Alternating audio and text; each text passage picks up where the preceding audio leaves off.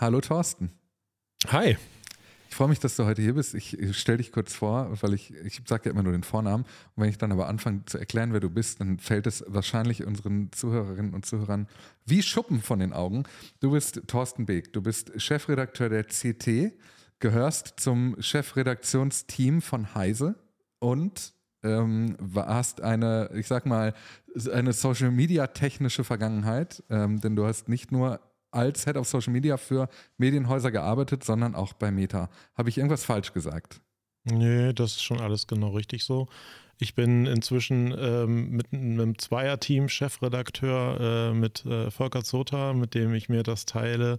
Und ähm, wir sind inzwischen die Chefredakteure von Heise Online und CT gemeinsam. Aber das passt schon. Ich habe es versucht, charmant äh, schon mal zu erzählen. Ja, ja, wir machen das, wir machen das zusammen und das ist auch ganz gut so. Okay. ähm, wir, bevor wir heute einsteigen, ähm, nein, äh, vielleicht steigen wir auch direkt ein, weil ich habe so ein Thema, das mich so äh, beschäftigt und äh, ich habe das Gefühl, das wird dir ganz genauso gehen, denn es ist passiert, dass das Oversight Board von Meta, das ist ja dieses selbst eingerichtete Gremium, äh, dass die einen langen Thread auf Twitter veröffentlicht haben was in sich schon, wie ich finde, bemerkenswert ist. Äh, und sich dort gegen eine äh, oder dort eine Entscheidung aufgehoben haben, die Meta getroffen hat. Und zwar ging es konkret um einen Post, der ähm, äh, gemeldet wurde in, in einem der sozialen Netzwerke bei, von Meta, in dem es um gewalttätige Äußerungen gegen eine Transgender-Person oder mehrere Transgender-Personen ging. Und das, es, also ich versuche das mal so herzuleiten, um das mal so in seiner Gesamtheit zu erfassen. Also, der, der Post, der gemacht wurde, war so im Deckmantel des Lustigen. Es war eine Art Meme, aber mit der Aussage am Ende, dass sich Transgender-Personen doch bitte das Leben nehmen sollen. Dieser Post wurde zwölfmal von Nutzerinnen und Nutzern bei Meta gemeldet und zehn dieser Meldungen wurden von einem automatisierten Verfahren sozusagen direkt eingestellt oder direkt gelöscht. Und zwei wurden am Ende dann tatsächlich von echten Menschen überprüft. Und die Ergebnis, das Ergebnis dieser zwei Überprüfungen war dann, dass dieser Post nicht gelöscht wird. Diese Entscheidung hat dieses Oversight Board, das ist das von Meta selbst eingerichtete Gremium von unabhängigen Menschen sozusagen, unabhängigen Stellen, die eben solche Entscheidungen überprüfen sollen, so ein bisschen den Blick auf die Community wahren sollen, auf die Community Standards wahren sollen. Und diese Entscheidung, den Post nicht zu löschen, hat dieses Oversight Board jetzt kassiert und gesagt, dass hier offenbar die Richtlinien zu Hassreden nicht richtig umgesetzt werden und formulieren es sogar noch schärfer. Sie schreiben, der Ausschuss ist besorgt darüber, dass die menschlichen Prüfer von Meta trotz der Hinweise auf schädliche Elemente keine kontextuellen Hinweise aufnahmen. Dieser Fall zeigt, wie Meta trotz bestehender Regeln zur Bekämpfung von Hassreden und der Förderung von Selbstmord keine angemessenen Maßnahmen ergriffen hat, um den Beitrag zu entfernen, obwohl es mehrere Hinweise gab. Als Vorstand sind wir der Meinung, dass Meta seine erklärten Werte bezüglich der Sicherheit von LGBTQIA besser einhalten muss. Meta sollte in die Verbesserung seiner Systeme investieren, um schädliche Inhalte zu erkennen, die LGBTQIA-Menschen betreffen und zusätzliche Schulungen für menschliche Prüfer zu Fragen der Geschlechtsidentität anbieten. Und das ist so ein Thema, bei dem ich das Gefühl habe, dass dieses Oversight Board, das übrigens ähm, gar nicht zwangsläufig nur eine Meta-Idee war, auch Elon Musk hatte damals angekündigt, dass es so einen Council bei Twitter geben sollte, ist natürlich nie gekommen, äh, dass wir hier an so einem Punkt stehen, bei dem die die Methoden, die zur Content-Moderation genutzt werden, naja, also offenbar schon lange, aber jetzt fällt es auf, nicht so richtig funktionieren. Ja, ich glaube, erstmal kann man sagen, es ist ja schon mal gut, dass es dieses Oversight Board gibt und dass intern Menschen da drauf gucken und die das auch intern kritisieren. Das muss man ja auf der, auf der Plusseite verbuchen.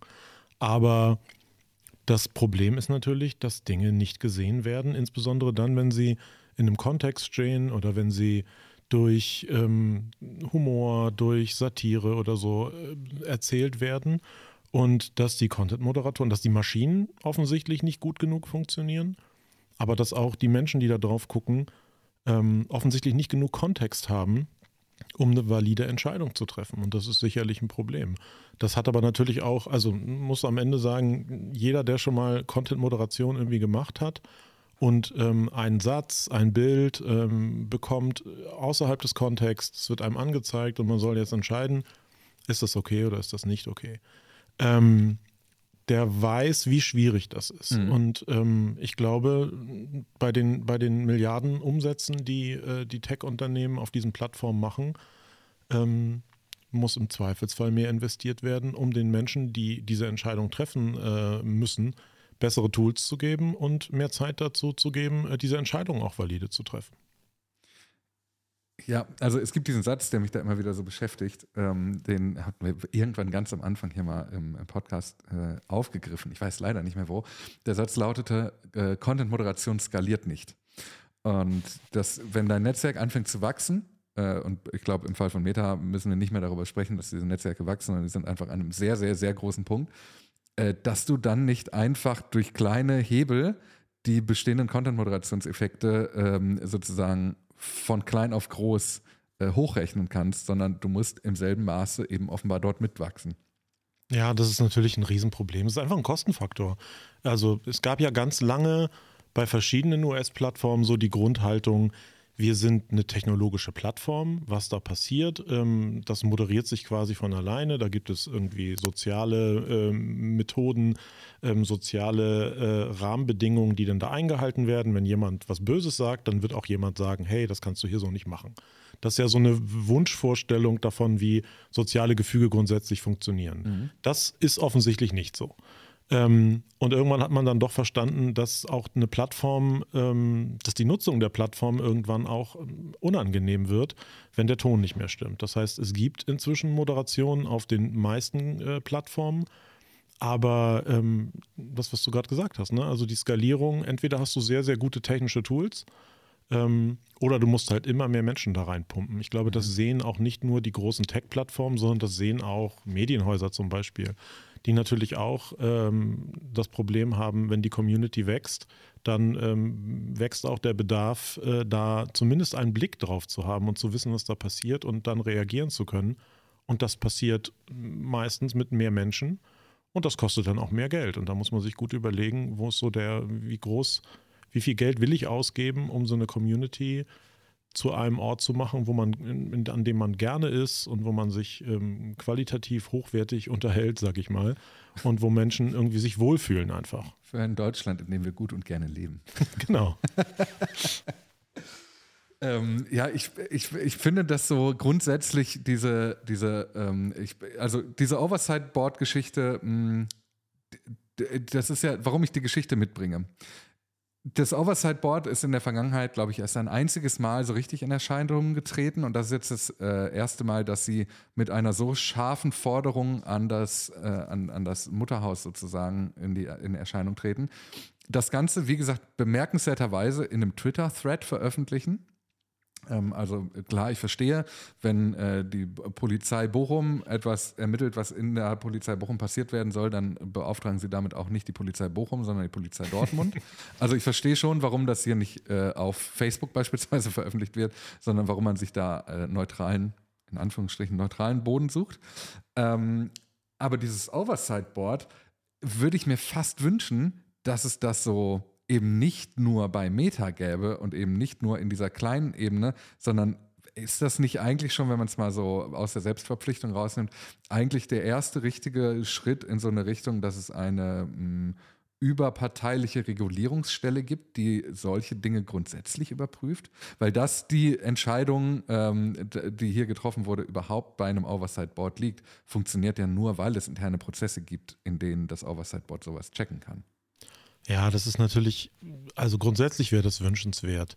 Aber, und das Aber ist nicht so ganz unproblematisch, das ist natürlich erstmal sowieso in dem Spannungsfeld äh, freie Rede, Meinungsfreiheit und solchen Themen ähm, und der grundsätzlichen Frage, wer soll denn entscheiden, was man sagen darf und was nicht. Und das ist halt gar nicht so trivial. Vor allen Dingen, wenn man sich das mal anguckt, dass es eben, also das Twitter oder beziehungsweise X und äh, Facebook jetzt auch nicht nur in den USA oder in Deutschland äh, eine Plattform sind, sondern auch in Ländern, wo es dann möglicherweise keine ähm, regierungsseitige oder Gesellschaft, gesellschaftsseitige freie äh, Gesellschaft gibt, in der man äh, sagen kann, ja, wir geben das zum Beispiel an Universitäten, an Wissenschaftler, an irgendeine Form von neutralem äh, Gremium ähm, weil wenn man nicht in einer freien Gesellschaft lebt, dann auch wiederum andere Regeln quasi gelten. Also ähm, wenn dann das Over, wenn dann dieses Gremium äh, zum Beispiel auch lokal Entscheidungen trifft, also weiß ich nicht, wenn das dann in Saudi-Arabien passiert, dann sind die Entscheidungen vermutlich nochmal ganz andere. Mhm. Also es ist nicht so trivial, das international zu skalieren. Aber klar, wäre es natürlich gut, wenn es da eine Form von Regulierung gäbe. Nur da kommt man immer wieder so an den Punkt, wer soll denn da im Besitz der Wahrheit sein? Ähm, soll, also man, wir bewegen uns da ja in Bereichen, die ganz oft nicht unbedingt ähm, gesetzlich geregelt sind. Mhm. Also wo ne, so dieses ganze Thema Hate Speech ist ja auch wahnsinnig kompliziert, weil es eben gar nicht so sehr, weil das so ein, so ein, so ein schwammiger Begriff ist wo es eben noch nicht Bedrohung, Beleidigung, etwas Strafrechtliches ist, sondern wo man sagt, dass da sind so die Grenzen des menschlichen Umgangs, des in einer vernünftigen sozialen Form irgendwie überschritten. Aber das dann in ein international wirksames Regelwerk zu kippen und das dann nach außen zu geben, ist halt eben auch nicht so ganz einfach. Das ist ja auch eine Diskussion, die uns hier ja gerade bei X halt immer wieder auch umtrieben hat, ähm, die wir aber auch ganz im Kleinen ja auch schon bemerkt haben. Also die ganze Debatte um Till Lindemann zum Beispiel im vergangenen Jahr ähm, hat sich ja immer wieder genau an diesem Punkt eigentlich, äh, eigentlich, wie sagt man, Mm, da wurde sie geführt, an diesem Scheitelpunkt zwischen legal und legitim. Also, mhm. was ist denn eigentlich vielleicht noch legal, aber im moralischen Sinne trotzdem möglicherweise verurteilenswert? Und dann die Frage eben, ähm, wenn du das weiterdenkst, wer eben diese Entscheidung trifft. Weil die Frage ist natürlich richtig, wer soll das entscheiden? Aber wenn wir die Möglichkeit haben, äh, diese Entscheidung zu treffen, ähm, sehe ich das dann eher bei einer Plattform, die vielleicht sogar ein Interesse daran hat, dass solche naja, dass es mehr Inhalte gibt, ganz doof gesagt, die viele Leute am Ende auch emotionalisieren? Äh, oder möchte ich diese Entscheidung vielleicht eher bei Behörden sehen, die aber vielleicht, wie du sagst, im Fall von Saudi-Arabien, im Fall von Russland, von der Türkei, you name it, äh, ja im Zweifel auch eine Interessensgruppe ist. Es ist ein super, super komplexes, super schwieriges Thema. Ähm, da werden wir auch, glaube ich, jetzt wahrscheinlich nicht zu einer Antwort kommen. Aber nee. äh, das Ding ist halt, also, mh, mm, wie, äh, ich, ich frage mich halt, ob wir da nicht eigentlich als Gesellschaft an einem Punkt stehen, wo solche Dinge eben nicht zentralisiert national, äh, international gelöst werden, sondern eigentlich vielleicht doch national gelöst werden müssen. Weil wir in Deutschland zum Beispiel ein völlig anderes Verständnis von Redefreiheit haben, als mhm. das das Freedom of Speech meint. Ja, auf jeden Fall. Ähm, ich glaube aber, was du eben gerade sagtest, da würde ich gerne einen Satz zu sagen. Ich glaube, mhm. es ist ein falsches Verständnis zu glauben, dass die Plattformen davon profitieren, wenn da möglichst viel Krawall ist. Ähm, das mag so sein bei X, weil der Inhaber das geil findet, wenn es richtig rappelt. Ich glaube aber, dass alle, die einigermaßen bei Verstand sind, Plattformen haben wollen, auf denen Menschen sich wohlfühlen ähm, und Spaß haben und gerne sind. Mhm. Und zwar aus einer rein ähm, monetären Sicht. Wenn ich die Leute auf der Plattform haben will, wenn ich will, dass die äh, da lange und viel sind, dann müssen die sich da wohlfühlen. Und auf der anderen Seite, ähm, das sind ja nicht die einzigen Kunden. Die Kunden sind ja vor allen Dingen auch Werbekunden. Und die Werbekunden wollen halt ungern zwischen Krawall und äh, Wut und Hass stattfinden. Also ich glaube nicht, dass die, die Plattformen erstmal per se ein Interesse daran haben, dass es da möglichst äh, unangenehm zugeht. Insofern, mhm. ähm, und das andere ist ganz einfach, man kommt in diesen Diskussionen immer wieder dahin, dass man nicht so richtig beantworten kann, kann wer soll denn jetzt diese Moralinstanz sein? Ne? Weil das, ich glaube, es gibt, es ist relativ klar, es gibt lokales Recht und das wird auf den Plattformen zumindest besser inzwischen umgesetzt, als es vor zehn Jahren war. Also auch die Zusammenarbeit mit Behörden und solche Dinge sind deutlich verbessert worden. Aber ähm, wenn es dann darum geht, eben dieses, was ist denn der gesellschaftliche Konsens? Ich glaube, wir haben da, es gibt da eine ganze Menge Menschen, die ganz andere Vorstellungen davon haben, was da zum Beispiel erlaubt sein sollte. Und dann wird es halt eben wirklich, wirklich schwierig, da ähm, den, äh, den Moralrat auch nur für ein Land hinzukriegen. Ja, verstehe. Ich glaube übrigens auch nicht, dass die Plattformen davon wirklich profitieren, wenn eine Hassrede stattfindet oder gegen, zum Selbstmord aufgerufen werden. Natürlich nicht.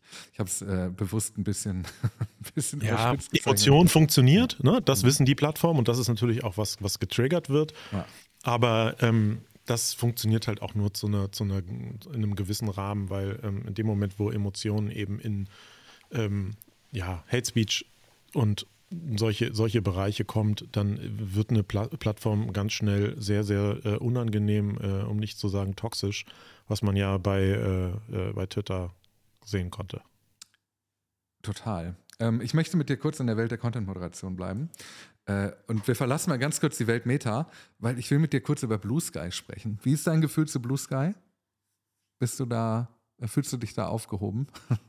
also, ähm, ich habe tatsächlich, nachdem äh, X, Twitter, immer schwieriger wurde und immer weniger mir Spaß gemacht hat, lange äh, nach so einer Social Media Heimat irgendwie gesucht. Mhm. Ähm, da ich äh, nicht attraktiv genug für Instagram bin, habe ich gedacht, äh, irgendwas mit Text, da fühle ich mich schon wohl. Twitter war für mich ganz lange so die Plattform, wo ich auch meine Nachrichten bekommen habe, wo ich mich mit Menschen verbunden habe. Und das ist immer weiter weggebrochen, auch weil einfach Menschen verschwunden sind von der Plattform und damit äh, das für mich immer weniger relevant wurde. Ich habe äh, Blue Sky ausprobiert und ähm, wie das halt immer so ist, irgendwie, man legt sich da mal einen Account an und probiert da ein bisschen mit rum und guckt tatsächlich hat Blue Sky einfach nicht diese Relevanzschwelle bisher übersprungen, dass ich sagen würde, ja, da finde ich die richtigen Leute und da finde ich auch irgendwie meine Nachrichten und da fühle ich mich irgendwie, wenn ich da durchgescrollt habe, fühle ich mich irgendwie gut informiert. Ähm, insofern, äh, ja, ich gucke mir das an, aber bin noch nicht so richtig überzeugt, dass das wirklich äh, etwas wird, was äh, das, was Twitter vor einigen Jahren war, auch nur annähernd ersetzen kann. Lebst du denn immer noch aus dem Koffer im Internet oder hast du schon dein Zuhause gefunden, dein neues? Ja, ich lebe immer noch so ein bisschen aus dem Koffer, aber ich setze momentan so ein bisschen darauf, dass Threads sich in die richtige Richtung entwickelt. Ähm, wobei, schauen wir mal, ich finde den Move die äh, Instagram-Follower mitzunehmen, ganz spannend. Und auf der anderen Seite ist es genau das Gegenteil von dem, was ich bei Twitter immer cool fand, nämlich, dass man sich über Themen und Inhalte connectet. Und ähm, eben nicht unbedingt, also für mich ist Instagram wirklich was, die meisten Menschen, denen ich auf Instagram folge, die kenne ich auch irgendwie persönlich und dann kriege ich irgendwie ein bisschen mit, was die so machen. Ähm, und bei Twitter war es eben eher immer die Verbindung zu, ich interessiere mich für Themen und Menschen kuratieren quasi Themen für mich und das ist äh, schon ein ganz anderer Ansatz. Also der Koffer ist noch, ist noch nicht geschlossen. Warum ich frage, weil Blue Sky jetzt einen sogenannten Transparency Report veröffentlicht hat. Und wenn man sich den so durchliest, dann stellt man fest, der hat mit den Transparency Reports die andere Plattformen wie, äh, wie Meta mit ihren Netzwerken oder auch X in der Vergangenheit zumindest veröffentlicht haben, eigentlich nicht so richtig viel gemein. Also die Transparency Reports haben üblicherweise den Auftrag, sowas wie Abfragen durch staatliche Behörden transparent darzustellen. Also sowas wie, wir wurden in diesem Jahr aus Frankreich 354 Mal angefragt, es ging dabei 222 Mal um Inhalte des Themas X, was auch immer. Ne? Und der Blue Sky Transparency Report, der zeigt aber eher auf, wie bei Ihnen eigentlich mit Content-Moderation umgegangen wird. Und was da so, so drin steckt, ist, dass sie im Jahr 2023 insgesamt 358.165 Meldungen bekommen haben von, von Beiträgen. Was ich, so, ich habe keine Relation, aber so vom Bauchgefühl hatte ich das Gefühl, das ist eine super hohe Zahl für ein Netzwerk, das eigentlich so ein bisschen, äh, bei dem ich nicht mal das Gefühl habe, dass ich 358.000 Posts lesen könnte am Tag. ja, das, das, äh, das kann durchaus sein. Mir scheint es auch viel, aber auf der anderen Seite also ich habe die Zahlen ähm, von Facebook gerade nicht im Kopf, aber ich glaube, ich vermute mal, dass das eher so im Tagesbereich von Facebook liegt. Ja, mit Sicherheit. Auf jeden, ja, ja, hätte ich auch so eingeschätzt. Ähm, Sie schreiben, dass diese Meldungen von äh, 76.699 einzelnen Accounts erstellt wurden. Also 5,6 Prozent der aktiven Nutzerinnen und Nutzer haben einmal mindestens ein, ein äh, Skeet gemeldet und äh, die fallen dann, also die gemeldeten Beiträge wiederum, kommen nur von 3,4 Prozent der aktiven Nutzern. Das heißt, wenn man, äh, von dem wir auch übrigens nicht wissen, ob das vielleicht sogar die gleichen sind, ne? es kann da auch ja. große Überschneidungen geben. Ähm, aber das Ergebnis war, dass insgesamt 4667 Accounts offline genommen wurden und 1817 Beiträge äh, offline genommen wurden. Das heißt, von 360.000 Meldungen haben insgesamt nur 6.000 zu überhaupt einer Folge geführt, was im Umkehrschluss bedeutet, dass 350.000 Meldungen äh, einfach so, so aus Scheiß vielleicht passiert sind oder aus persönlicher Angefasstheit. Ja, kann man immer schwer einschätzen. Ne? Also mhm. entweder moderieren die sehr lax oder ähm, Meldungen werden ja auch genutzt zu den unterschiedlichsten Zwecken, einfach um irgendwie seinen Frust loszuwerden oder irgendwie auch eine, letztendlich können Menschen auch nicht unbedingt immer einschätzen, was darf man eigentlich sagen und wo sind so die Grenzen. Und wenn man irgendwie das Gefühl hat, man wird hier irgendwie beleidigt, angegangen oder so, dann meldet man einfach mal ähm, so einen Post.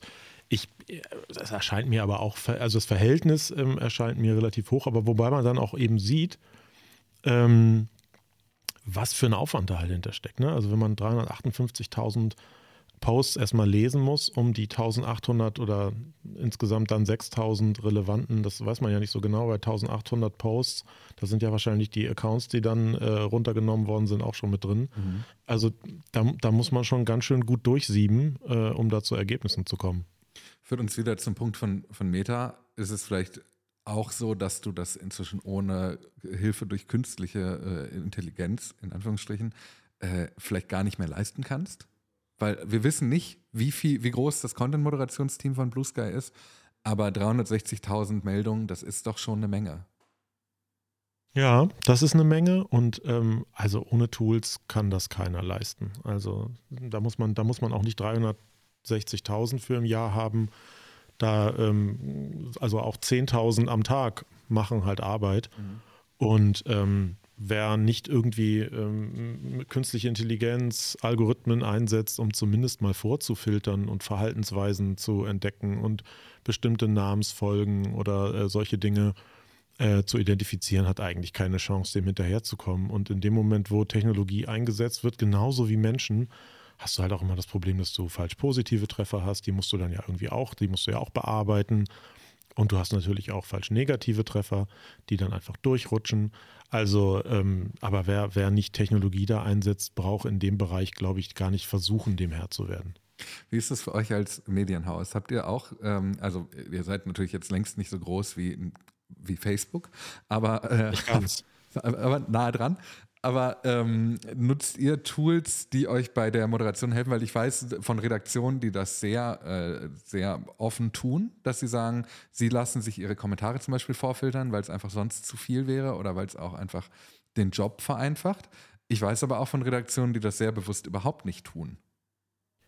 Also wir nutzen Tools, aber wir nutzen ähm, wenig Automatisierung in dem Sinne, dass wir ähm, sagen, ein, ein Tool entscheidet, ob ein Beitrag zum Beispiel gesperrt wird oder nicht. Mhm. Wir, nutzen, wir nutzen Tools, um äh, eine Taskliste zu haben, die man abarbeiten kann und da sitzen aber dann trotzdem Menschen, die Entscheidungen treffen. Mhm. Und das sind auch eine ganze Menge und das macht auch eine ganze Menge Arbeit.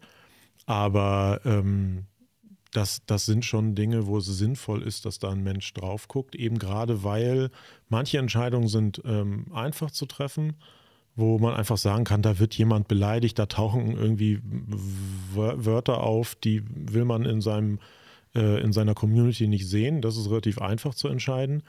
Aber ähm, Maschinen sind halt wahnsinnig schlecht da drin zu unterscheiden zwischen verhalte dich nicht wie ein Arschloch und du bist ein Arschloch. ähm, ne, das, das poppt dann halt auf und das kann halt durchaus, äh, es kann eben auch einen Unterschied machen, ob man sagt, weiß ich nicht, der Trainer von Borussia Dortmund ist ein Idiot oder du bist ein Idiot. Mhm. Das sind so Dinge, ähm, wo man sich sehr, sehr gut überlegen muss, ähm, wo da so die Grenzen sind.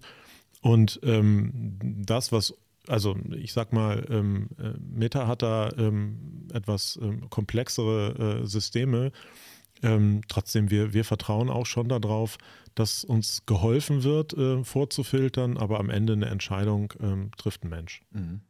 Das ist ja in den sozialen Netzwerken, geht das ja wahrscheinlich relativ trivial, diese Bearbeitung. Aber wenn man jetzt so Kommentarspalten hat, hat der eigentlich noch Kommentarspalten? Ich bin mir gerade gar nicht sicher. Aber klar, die Heise Community ist ähm, ein, ein, wichtiger Teil ähm, unseres Produktes. Ich, ich glaube, es gibt Haue dafür, dass diese Frage Nee, nee, gar nicht. Gar nicht, nicht von aber dir, aber von den Hakis. Ja, Nein, die, die Leute, die Leute, äh, das ist, glaube ich, schon etwas, was, wo wir so einen harten Kern an Nutzern haben, mhm. die auch sehr, sehr regelmäßig bei uns sind, diskutieren und die uns auch echt wichtig sind. Ähm, und ja, da kommen natürlich auch dann Beiträge zustande, die sind halt eben auch nicht nur ein Wort oder ein Satz oder ein Bild, sondern das sind manchmal auch längere Beiträge und da muss man manchmal auch ganz schön lesen. Und es dauert halt. Mhm. Aber das spricht ja dafür, dass die Community funktioniert. Wenn sie sich trauen, äh, sich die Zeit zu nehmen, lange Texte da reinzuschreiben, dann habt ihr es ja geschafft, eine Art Safe Space zu schaffen. Ich glaube, es gibt Kommentarspalten bei Medienmarken, hm, da, wo, in denen der Umgangston eher so ein Klima schafft, in dem ich mich jetzt nicht hinsetzen würde und nochmal viel erklären würde.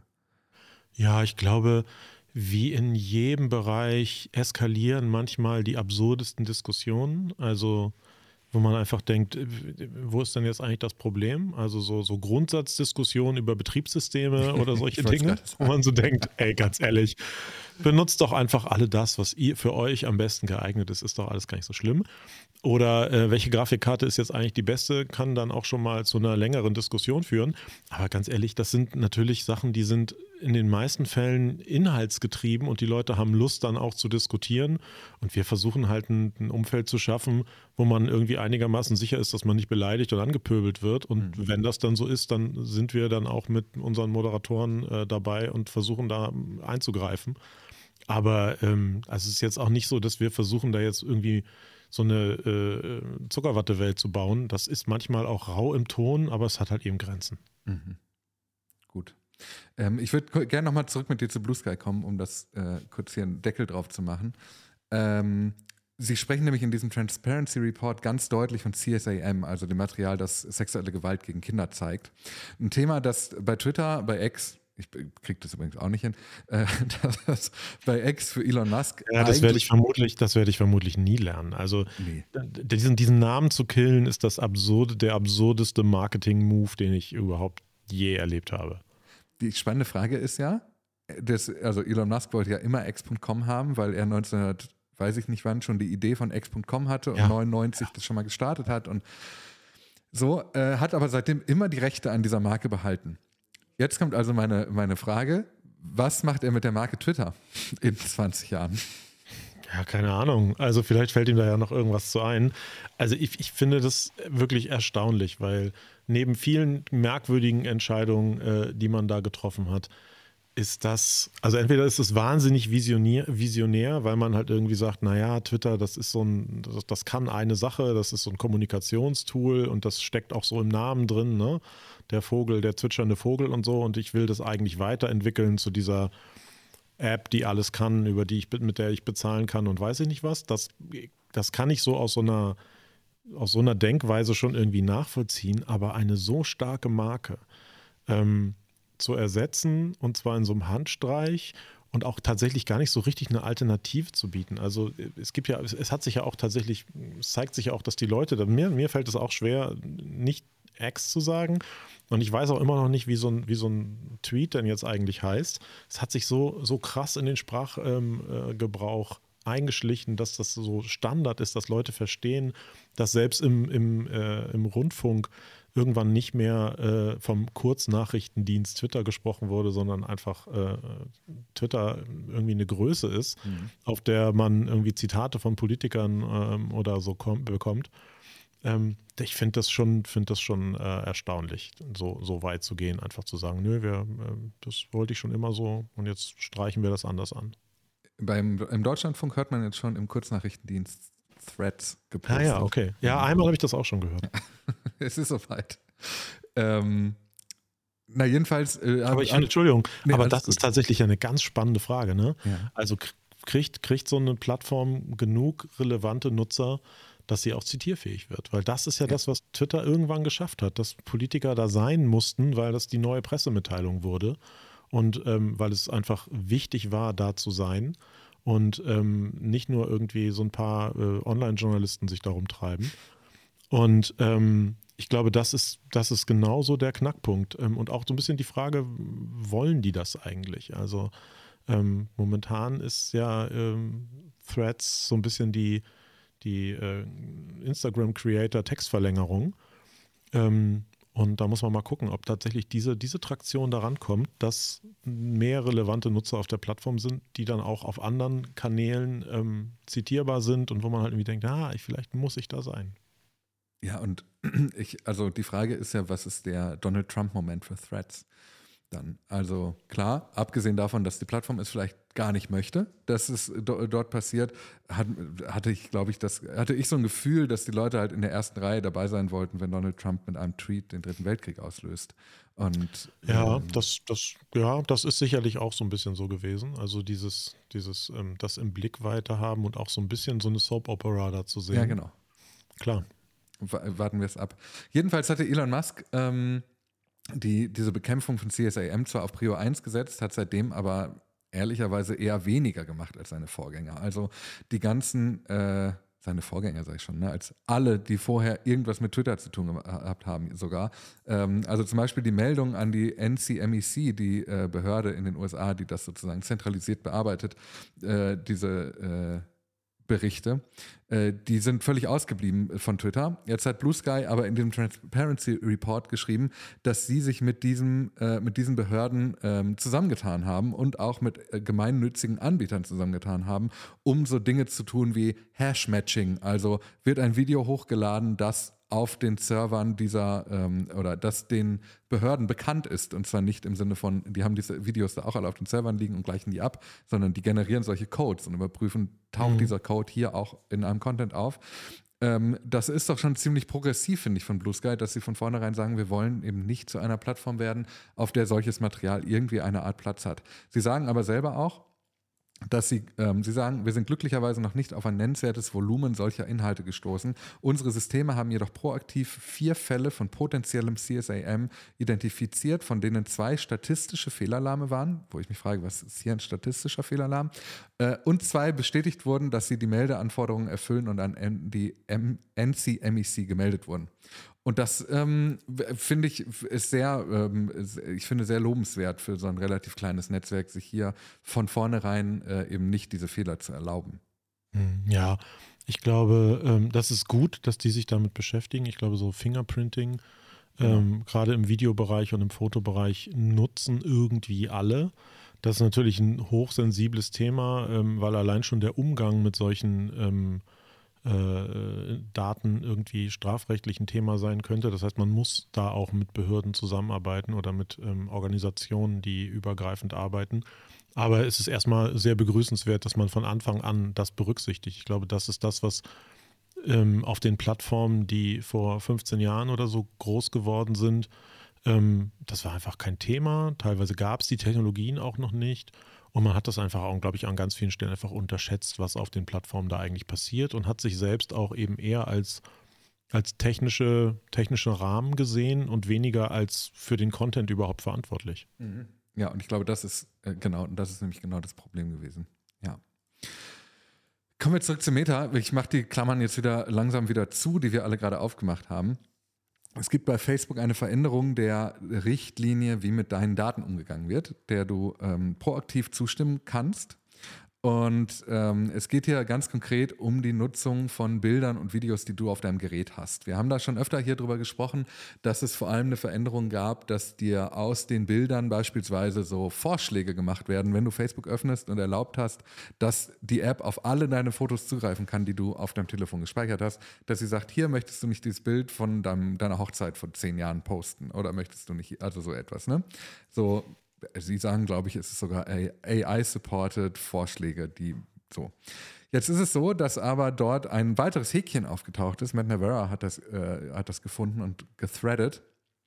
Ähm, und neben diesem Häkchen steht, wenn du ähm, den Access to Additional Data aktivierst, dann erlaubst du Facebook, den Content deiner Fotos und Videos zu nutzen, um äh, mit, mit Machine Learning zu nutzen und ähm, offenbar damit auch anzureichern, das eigene Maschinenlernen hier. Sie äh, haben hier so Beispiele genannt, wie wann die, wann die Fotos und Videos aufgenommen wurden, der Inhalt von Fotos und Videos, wie zum Beispiel Lebensmittel, Tiere oder die Anwesenheit von Menschen, aber auch der Ort, an dem diese Fotos und Videos aufgenommen wurden. Und da sind wir, finde ich, an einem ganz spannenden Punkt, wo die Netzwerke jetzt sozusagen erstmal ganz langsam fragen, oder nicht zwangsläufig die Netzwerke, aber die Anbieter von KI-unterstützten Tools, ähm, anklopfen und fragen, hey, dürfen wir nicht vielleicht sogar unsere KI mit allem trainieren, was du hast und nicht nur mit allem, was du uns ohnehin schon zur Verfügung gestellt hast? Ja, also von mir, meiner Seite ist das ein klares Nein, vielen Dank. Ähm, aber wenn man da mal ein bisschen hinguckt, ähm, das ist, das ist natürlich schon speziell. Ne? Also gerade weil man sein halbes Leben oder sein ganzes Leben auf seinem Smartphone mit rumträgt. Also ich weiß nicht, ich habe irgendwie deutlich mehr als 100.000 Fotos auf meinem äh, Smartphone. Äh, würde ich ungern äh, ungefiltert einer, äh, einem Unternehmen zum Trainieren von KIs geben, ohne so genau zu wissen, was damit passiert. Also ungern im Sinne von ähm, nein, auf keinen Fall. ähm, auf der anderen Seite glaube ich, dass, ja, das ist halt am Ende wird sich das entscheiden, wie nützlich so etwas ist. Also die machen das ja nicht nur, sie machen es vermutlich um, KI, also um, um, Machine Learning oder, oder um, um, KIs zu trainieren. Ähm, äh, auf der anderen Seite auch zum Beispiel, um Vorschläge zu machen, was könntest du denn jetzt mal posten? Also äh, auch um mehr Inhalte auf die Plattform zu bekommen. Und darum wird es ja vermutlich auch gehen. Also zu sagen, guck mal hier, wir haben hier irgendwie aus deinen Fotos äh, zehn lustige Hundefotos zusammengestellt, willst du die nicht mal posten? Also so dieses, was auch auf Instagram zum Beispiel passiert, dass du so äh, Anregungen bekommst, nenne ich es mal, äh, welche deiner Stories du dann nochmal als Reel posten könntest und so. Ähm, dementsprechend, die Frage ist ja immer für die Nutzer, ähm, habe ich da irgendwas davon? Und wenn man dann sieht, wie super entspannt Leute äh, ihr Foto nehmen, ähm, es irgendwo in irgendeiner App, von der sie nicht wissen, was die eigentlich so genau macht, hochladen, um irgendwelche US-Highschool-Fotos daraus zu generieren, dann sieht man ja, dass viele Leute entweder sehr unbedarft damit umgehen oder es ihnen egal ist. Ähm, irgendwo dazwischen liegt das. Und ähm, ich kann schon verstehen, dass man aus äh, Sicht eines Tech-Unternehmens versucht, mehr Inhalte zum Lernen, zum Anlernen der KIs zu bekommen. Aber ich finde das natürlich hoch bedenklich, gerade weil es halt extrem intransparent ist, was dann damit eigentlich passiert. Mhm.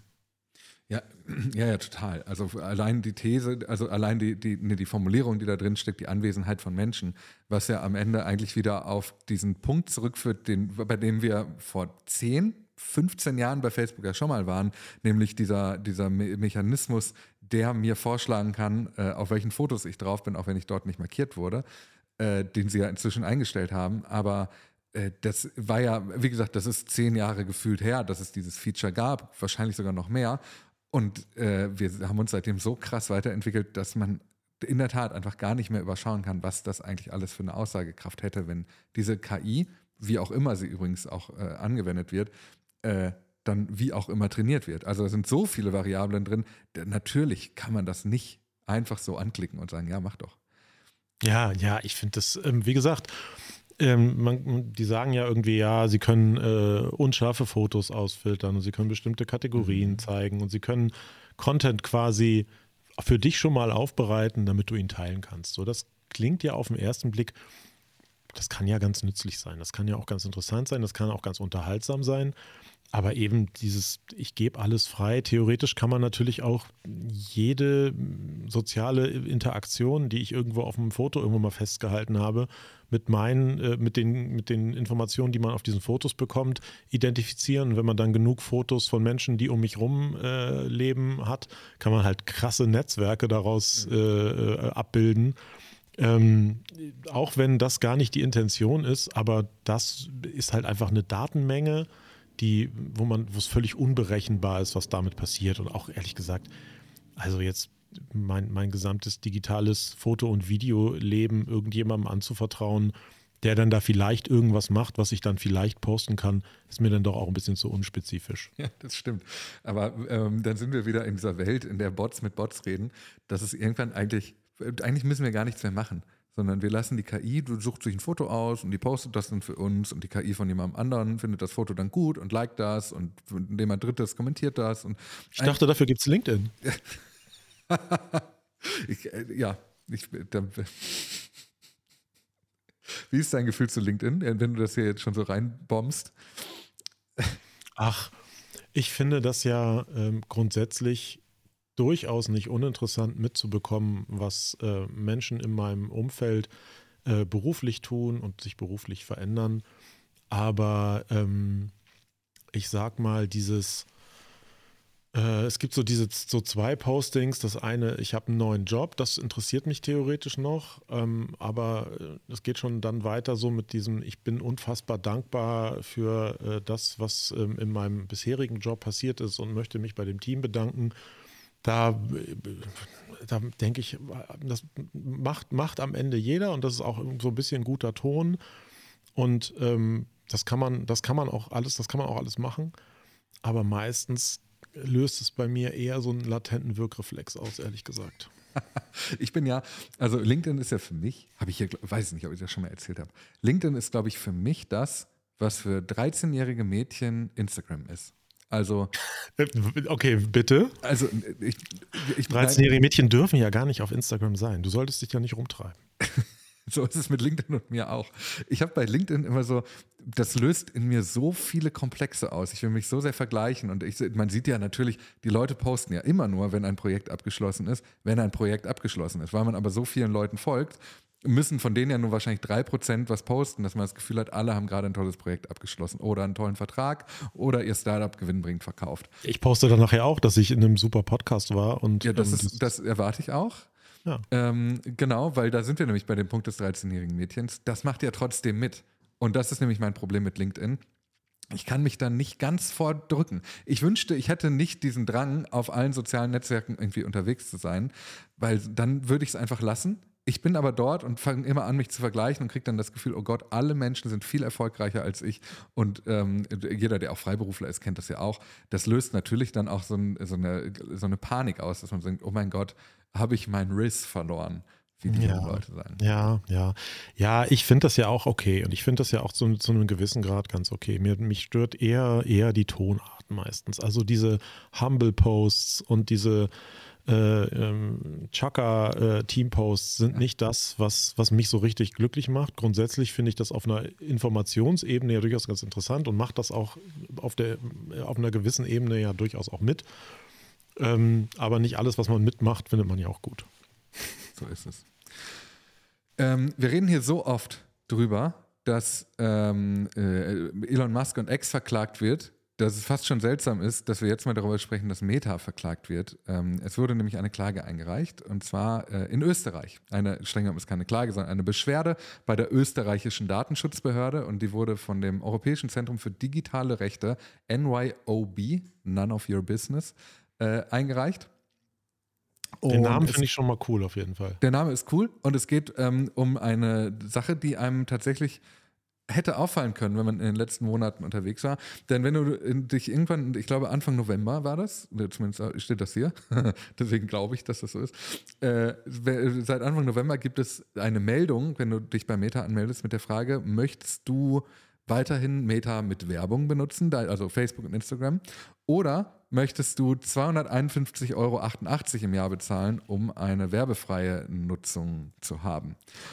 Und die, der, die Formulierung ist, während ein kostenloser Klick ausreicht, um dem Tracking zuzustimmen, weil das ist ja der Deal, ne? du verzichtest auf das Werbetracking, wenn du dafür zahlst, muss man für den Widerruf einen komplizierten Prozess durchlaufen und ein kostenpflichtiges Abonnement abschließen. Die DSGVO besagt jedoch eindeutig, dass der Widerruf der Einwilligung so einfach sein muss wie die Erteilung.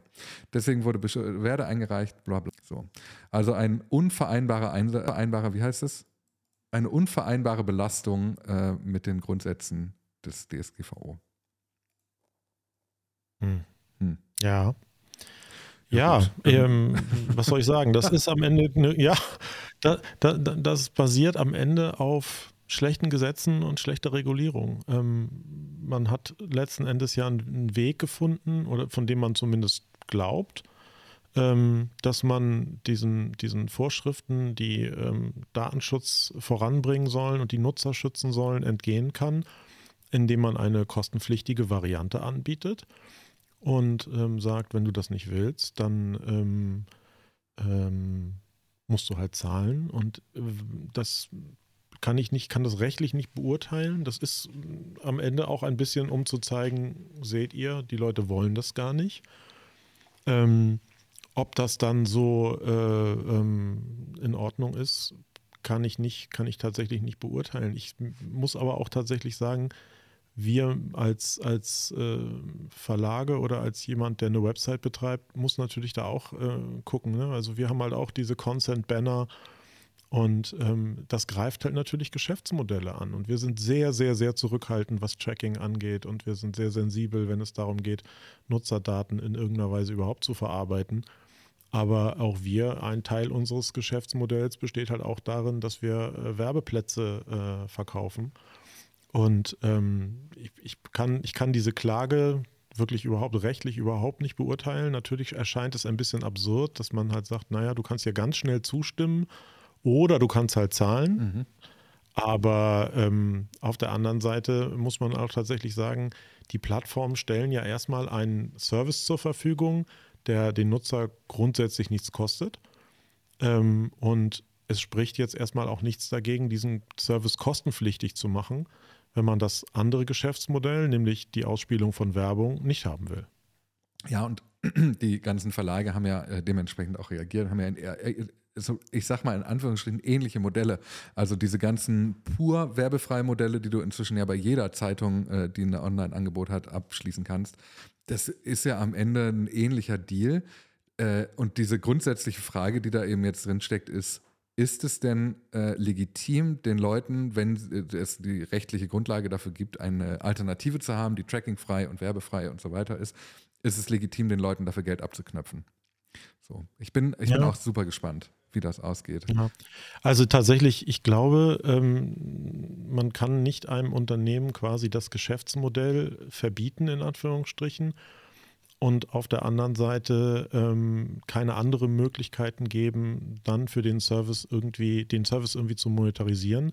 Die Frage liegt halt eigentlich eher da, wie wird denn mit Daten umgegangen? Was mhm. ist denn erlaubt im Tracking? Ich glaube, das ist halt dieses Ja oder Nein ist gar nicht so ein, so ein großes Thema. Ich glaube, die meisten Nutzer können durchaus damit leben, dass ähm, bestimmte Dinge irgendwie äh, ausgelesen werden. Also zum Beispiel, ähm, wie oft wurde eine Seite aufgerufen. So, das sind so Dinge, da kann ein Nutzer einigermaßen mit leben. Das ist ähm, anonymisiert, ähm, man erhebt Statistiken. Wenn das aber eben sehr tiefgreifende Informationen sind, die auch ins Persönliche eingreifen, dann muss halt im Zweifelsfall eben äh, auch eine Regulierung dafür sorgen, dass diese Daten, wie diese Daten äh, erhoben werden, regulieren und mh, mm, Vorschriften erlassen oder eben auch gegebenenfalls verbieten, bestimmte Informationen äh, überhaupt zu erfassen. Wir bewegen uns ja gerade in so eine Welt, die irgendwann mal cookieless vielleicht sein soll und ähm, die äh, werbetreibenden Unternehmen denken sich neue Dinge aus, wie sie ähm, Nutzer trotzdem irgendwie zuordnen können. Aber ich finde tatsächlich, der, dieses Schwarz-Weiß ist am Ende ein bisschen zu, zu einfach, weil man eben trotzdem ja dann die Frage beantworten soll, wie soll ich denn, wie soll ich denn so einen Dienst betreiben? Oder wie soll ich auch ein, wie soll ich auch ein journalistisches Angebot betreiben, ähm, wenn ich damit dann kein Geld verdienen kann? Eine kekslose Zukunft. Eine kekslose Zukunft. Sehr, sehr traurig. Ich, ich habe eher das Gefühl auch, dass wir hier auch so ein bisschen gelingt werden, ehrlicherweise, weil die Formulierung ist ja trackerfrei und es nach meinem Ermessen müsste es doch auch möglich sein, ähm, grundsätzlich Werbeplätze zu verkaufen, die dann aber eben nicht hyperpersonalisiert sind. Also es gibt doch, äh, jetzt verlasse ich aber wirklich den Bereich meiner Kenntnis, sondern ich bewege mich in den Bereich der, man müsste doch und eventuell, und ich könnte mir vorstellen, dass, ähm, weil es müsste doch möglich sein, dass du sagst, okay, es gibt Daten, die kann ich erheben, ohne zu tracken, also beispielsweise ein Standort, weil der, die IP-Adresse diesen Standort äh, mit sich bringt oder welches, äh, welche Form des Gerätes wird genutzt, also habe ich da jetzt gerade ein mobiles Endgerät, wenn ja, wird, läuft es über Android oder über iOS.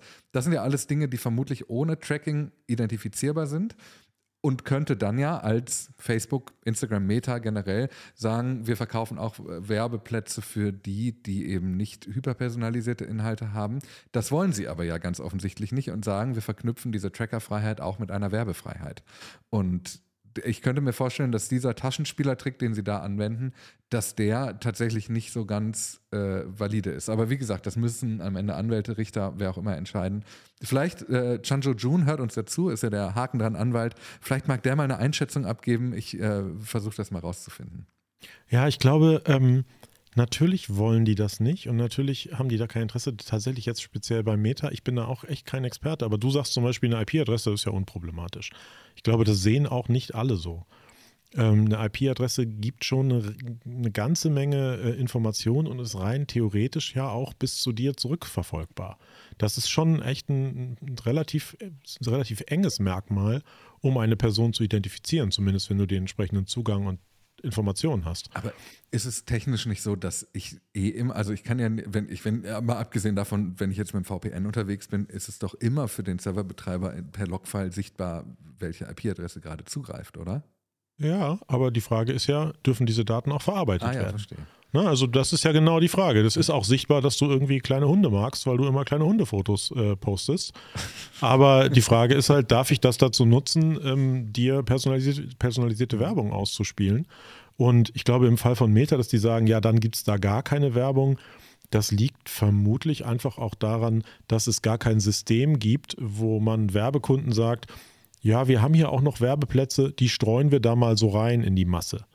Denn das ist ja genau das Geschäftsmodell. Das ist das Geschäftsmodell von Google, das ist das Geschäftsmodell von Meta, Werbung zu verkaufen, die zielgenau und passend ist und wo man im Zweifelsfall eben nicht wie bei einem Fernsehspot, ähm, das der Gesamtheit aller Zuschauer vor die Nase hält, sondern sagt, du willst irgendwie Pullover an Frauen zwischen 20 und 30 verkaufen, ähm, die in Großstädten leben, da haben wir eine Lösung für. Ja, ja, absolut.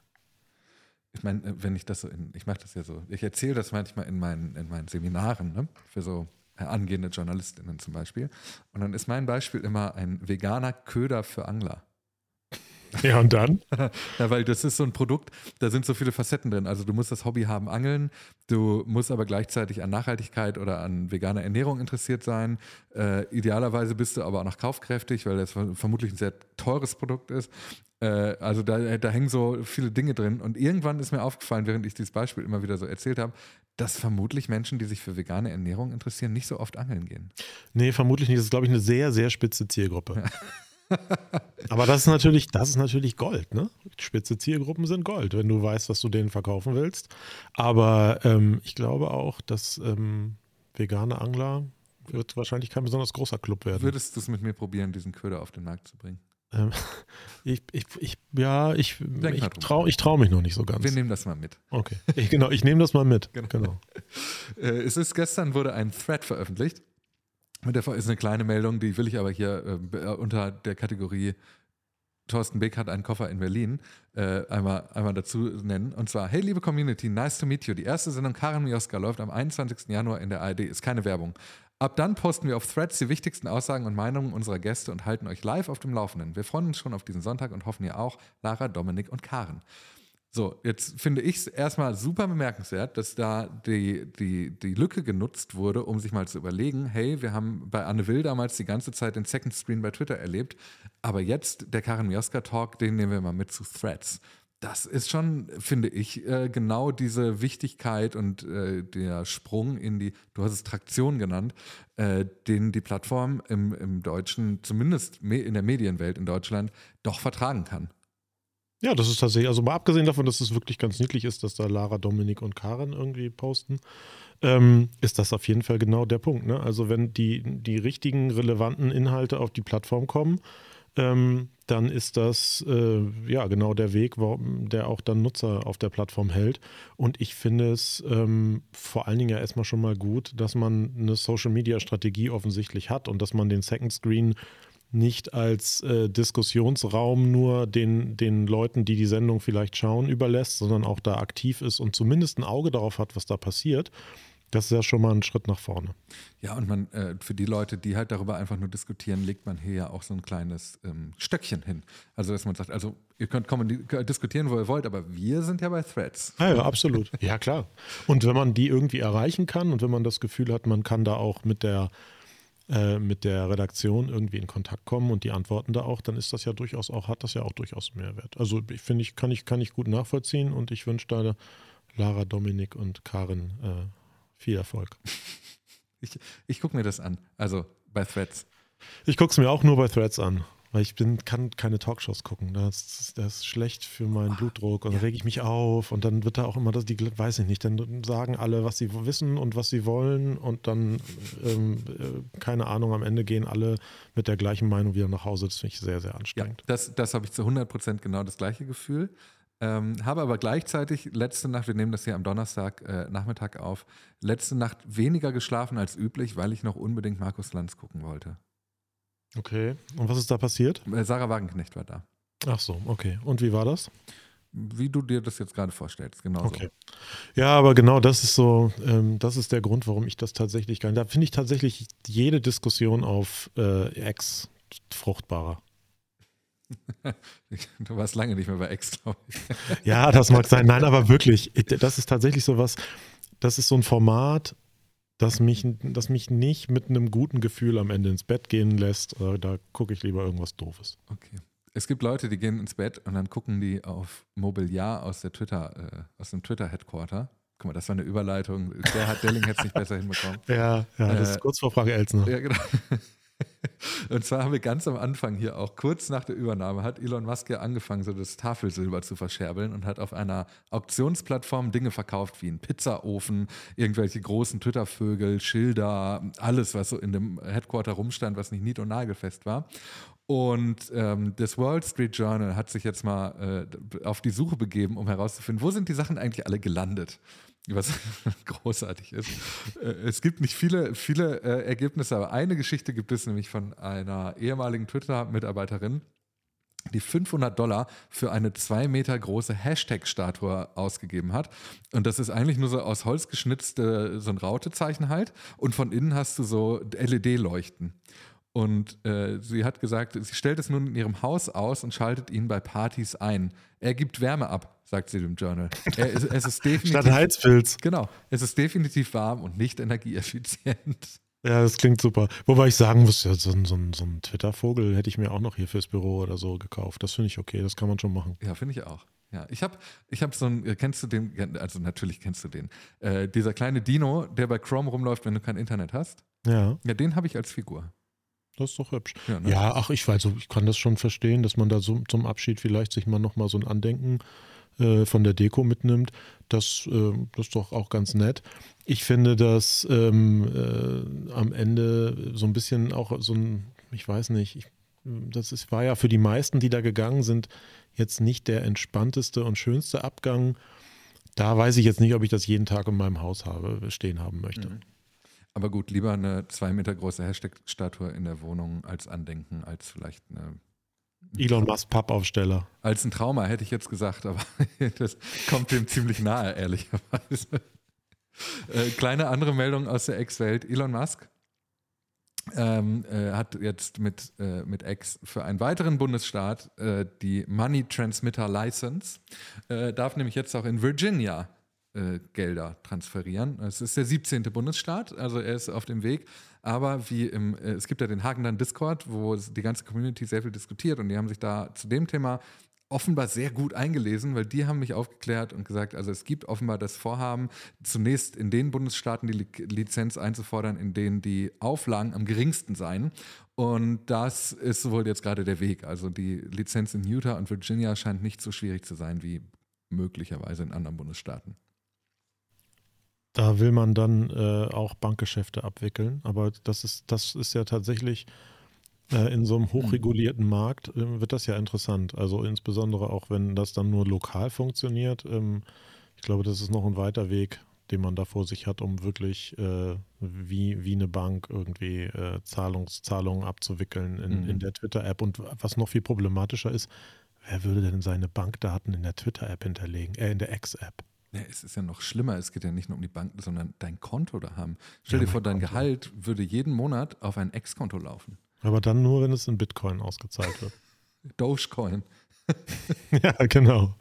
Ja, also ich, ich bin, ich glaube, ähm, es gibt ja kaum einen Bereich, mal vielleicht abgesehen von medizinischen Daten, wo man irgendwie, wo Vertrauen ganz weit oben steht, ähm, wenn es darum geht, irgendwie eine Geschäftsbeziehung zu machen. Ähm, und ich habe jetzt gerade gar nicht an, an die Deutsche Bank gedacht. An der Stelle, da fiel mir gerade ein, dass das deren Claim irgendwann mal war. Ähm, aber Claim? der Claim war. wie war denn der Claim von der Deutschen Bank? Vertrauen ist der Anfang von allem oder so? Ähm, weiß ich nicht. Die Älteren erinnern sich. Auf jeden Fall. Ja, Vertrauen ist der ähm, Anfang von allem, tatsächlich. ja, siehst du. Ich, das Ja. kommt aus einer Zeit, in der ich noch Fernsehen geguckt habe. Ähm, 1995. siehst du? Ah, Da, da habe ich mich, äh, das er- musste Guck mal, ich ich habe hier sogar einen Werbespot. Oh, kann ich den hier abspielen? Warte mal. Moment. Das wird bestimmt nicht schön. Nee. Das haben wir, haben wir hier noch nie gemacht. Live bei Haken dran Sounds abspielen, die ich gerade im Internet gefunden habe. Ja, das äh, klingt auch nicht so, ob das eine Freude für irgendjemanden sein könnte. Auf jeden Fall, auf jeden Fall, ähm, gerade wenn es um Vertrauen geht, weiß ich jetzt nicht, ob äh, Extra die Plattform ist, wo man sagt, ja, nee, da würde ich gerne alles hinterlegen, weil der, der Eigentümer da doch auch in der Vergangenheit ja dann doch viele sprunghafte, merkwürdige Entscheidungen getroffen hat. Und da äh, bin ich sehr gespannt, ob das möglich sein wird. Das erste Gefühl, das ein Mensch entwickelt, ist Vertrauen. Vertrauen zu anderen Menschen. Vertrauen in die eigene Leistungsfähigkeit. Nee, ist total super. Ist gut, ne? Tut mir leid, dass mir das eingefallen ist. Das ist der neue Ex-Werbespot in Deutschland. Vertrauen ist der Anfang von allem. Deutsche Bank. Siehst du? Das ist so ein, ich kann mir Sachen merken, die 1995 im Fernsehen liefen oder Songtexte, die ich seit 20 Jahren nicht gehört habe, aufsagen. Aber äh, habe gestern bestimmt 17 Sachen vergessen. Vor allem, äh, das Schöne ist, dass ich, um diesen Werbespot anzuzeigen, musste ich erst einen anderen Werbespot durchlaufen lassen, weil ich, ähm, und da sind wir wieder in dieser Welt des, wie teuer ist eigentlich die Werbefreiheit, äh, ich hatte YouTube Premium bis zum Jahreswechsel und war, das habe ich hier schon mal erzählt, der einzige. Mensch, den ich kenne, der YouTube Premium hat. Das äh, geht mir, also wäre, wär, dann wär's, wär, hättest du das jetzt noch, wäre wär das bei mir auch so. Siehst du? Und äh, das ist aber ein Euro teurer geworden und damit hat man einen Punkt erreicht, wo ich gesagt habe, also 13 Euro im Monat zahle ich dafür jetzt wirklich nicht mehr. Ja. Ja, ja, das ist, also ich kann, ich glaube, es gibt viele, gerade Menschen, die irgendwie mehr als halb so alt sind wie ich, die so viel auf YouTube sind, dass sich das wirklich lohnen würde. Ich finde es auch völlig legitim zu sagen, ähm, ich zahle dafür und ähm, nutze das auch entsprechend. Ich bin halt alt und habe halt so fünf Abos von irgendwelchen Streaming-Diensten, da brauche ich nicht auch noch. YouTube. Ja, doch, ist ja so. Ich habe auch Netflix habe ich auch gekündigt übrigens. Wirklich? Ja, wirklich. Warum? Habe ich nicht geguckt. Ich habe viel Ja, mehr Zeit mit YouTube Grund. verbracht als mit Netflix. Ja, dann solltest du vielleicht dann doch wieder das Premium-Abo abschließen, wenn du da viel mehr Zeit mit verbringst. Ich glaube, ja, bei mir ist das auch, es ist ja nicht so, dass ich so wahnsinnig viel Freizeit hätte, aber ähm, es gibt dann doch immer so ein, zwei Serien, die dann so relevant sind, dass ich es dann doch wieder nicht mache. Aber die sind dann immer irgendwo. Weißt du, die sind dann nicht alle bei Netflix. Nee, das, ja, aber die sind irgendwo, das heißt, ich brauche halt fünf Abos. Das ist ja das Problem. Ja, ja, das genau, das ist das Problem. Und bei mir war YouTube da immer mit drin. Und was aber das Problem war, war vor allem die Kommunikation. Denn ähm, wenn ich YouTube Premium abschließen will, äh, ich gucke viel über mobile Endgeräte und die sind, das sind Apple-Geräte. Und wir wissen jetzt ja spätestens seit äh, Twitter Blue, dass Apple 30% auf In-App-Käufe erhebt. Und wenn ich YouTube Premium in der App abschließen will, dann steht da nicht mehr, ich habe früher 11,99 bezahlt, das kostet jetzt 12,99. Wenn ich es aber am iPhone abschließe, kostet es sogar 16,99. Und 17 Euro, das zahle ich eh nicht. Und äh, bin selber darauf reingefallen, dass, dass diese 30% äh, In-App-Kauf-Richtlinie ist. Und jetzt, als hätten wir uns diese Brücke hier selber gebaut, gibt es eine Veränderung. Und zwar ist ein Rechtsstreit zu Ende gegangen zwischen Epic Games und Apple. Und du als jemand, der seit vielen, vielen Jahren auch halb professionell Fortnite spielt, lieber Thorsten, äh, ist das eine Geschichte, die dich natürlich schon lange bewegt. Ja, äh, die- die- ich bin, bin ja, ich spiele eigentlich alle, alle großen Shooter ähm, und äh, bin da auch auf Twitch äh, relativ groß. Aber ansonsten habe ich da, ähm, also ich, ich habe Fortnite tatsächlich schon mal gespielt, so circa sieben Minuten. Oh. Und ähm, habe das aber, ja, habe das nicht so, so sehr verfolgt. Über welches weiß Gerät hast du das geht. gespielt? Weißt du das noch? Ähm, das habe ich auf dem iPhone gespielt. Ah ja. Und das geht ja seit langem nicht mehr, seit 2019 oder so. Na, jedenfalls diesen Rechtsstreit, den gibt es seit 2020 und es ging vor allem darum, dass Epic Apple dazu zwingen wollte, das Sideloading zu erlauben, weil Epic hat einen eigenen Game Store und wollte, dass der, sie die, ihren App Store auch auf dem iPhone zulassen. Und Apple schließt das aber nach ihren eigenen Richtlinien aus und sagen, nee, da, ähm, das, da sehen wir keinen Spielraum. Auch wenn die EU übrigens äh, mit dem Digital Markets Act ab dem 7. März äh, Apple dazu zwingen könnte, Sideloading zu erlauben, zumindest in der EU. So kleine Randnotizen dazu. Ähm, ist es so, dass sie äh, vor Gericht immerhin damit gescheitert sind, Apple dazu zu zwingen. Apple hat aber gleichzeitig auch versucht, ähm, Epic zurück zu äh, verklagen, weil es ihnen darum ging, dass sie, ähm, also Moment, wo habe ich, ich habe mir das irgendwo sehr genau aufgeschrieben, warte. Äh, ähm, na, jedenfalls, das, ist Ergebnis. Ist kompliziert, ne? Es ist also. wirklich sehr kompliziert. Also, es geht um Richtlinien der In-App-Käufe. Und es geht Apple vor allem darum, und das ist eigentlich das Interessante an diesem ganzen Komplex, dass man nicht nur ähm, keine Apps herunterladen kann in Apps, sondern eben auch auf die In-App-Käufe angewiesen ist. Und jetzt, und das ist das Interessante, und auch nicht darauf hinweisen darf, dass man über die Website dieses Abo günstiger bekommen könnte. Mhm. Also mal angenommen, ich möchte Spotify abonnieren, das kostet 10 Euro im, im Browser, es kostet 3, 12 Euro im, äh, im armen iPhone, dann dürfte Spotify nach diesem Wunsch von Apple, und das war ja der Wunsch, den sie hier auch eben versucht haben zu platzieren, ähm, dürfte Apple, äh, dürfte Spotify nicht sagen, mach's doch im Browser, weil dann ist es günstiger. So, das hat das Gericht aber auch einkassiert. Deswegen sagt man, dass der Supreme Court zwar grundsätzlich Apple recht gegeben hat, Apple aber nicht zu 100 Prozent gewonnen hat, weil sie eben diese, diese Seite von Apple auch abgeschlagen haben. So, das Ergebnis ist jetzt, dass Apple diese Richtlinien anpassen muss, diese Anti-Steering-Regeln, ähm, indem sie eben versuchen, äh, Entwickler irgendwie darin einzuschränken. Und das hat jetzt dazu geführt, dass ähm, zum einen äh, Epic CEO Tim Sweeney einen Tweet geschrieben hat, in dem er äh, sagt, dass das ein trauriger Tag für alle Entwicklerinnen und Entwickler ist. Ähm, und ich könnte mir vorstellen, dass früher oder später äh, wir da eine Veränderung mitkriegen, denn ich erinnere mich an einen Tweet von Tim Sweeney. Oh, war das dieses oder letztes Jahr? Oh, Tim Sweeney Tweet iPhone. Äh, achso, er hat, okay, na gut, er hat am 31. Dezember 2022 geschrieben, Next Year on iOS. Und das mhm. ist offenbar nicht passiert. Aber das, äh, ich glaube, sobald die EU das Sideloading erlaubt, werden wir auch wieder Fortnite. Kannst du auch wieder Fortnite auf dem iPhone spielen? Yippie. Endlich. Aber Apple hat dieses, äh, dieses Anti-Steering, äh, diese Richtlinien angepasst und er erlaubt es jetzt, dass du auch von einer App auf eine Zahlungswebsite geleitet wirst, bei der du dann direkt beim Anbieter deine Zahlungen ableisten äh, kannst, anstatt es direkt über den eigenen App Store zu tun. Und da könnte man jetzt erstmal sagen, geil, ist doch super. Jetzt ist es aber so, dass Apple da, und eben, man muss da leider drüber lachen, so ein paar Richtlinien reingelegt hat. Und der erste Punkt dieser Richtlinie ist, dass Apple, wenn du über eine Webseite diese, diesen Abschluss buchst, von dem du über eine, eine App hingeführt wirst, dass Apple dann 27% Anteil bekommt für diesen Abschluss. Okay. Also nicht 30%, sondern 27%. Also du kannst 3 Prozentpunkte sparen.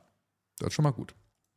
So, es gibt aber noch die andere äh, Richtlinie, dass du eine, einen unverhältnismäßig großen Warnhinweis angezeigt bekommst, auf dem gesagt wird, du verlässt gerade dein Nutzungserlebnis, du gehst auf eine externe Website, Apple ist nicht verantwortlich für den Datenschutz für, oder für die Sicherheit der Käufe, die du im Web durchführst. Und das ist eine Schriftart, die habe ich auf dem iPhone noch nie gesehen. Das ist die größtmögliche. Also wenn du so bei sehr, sehr alten Menschen mal aufs Handy schaust, diese Schriftart hat dieser Warnhinweis. Ja, das ist natürlich genau das Gleiche, ähm, wie wir nehmen Geld dafür und erfüllen irgendwie trotzdem regulatorische Ansprüche.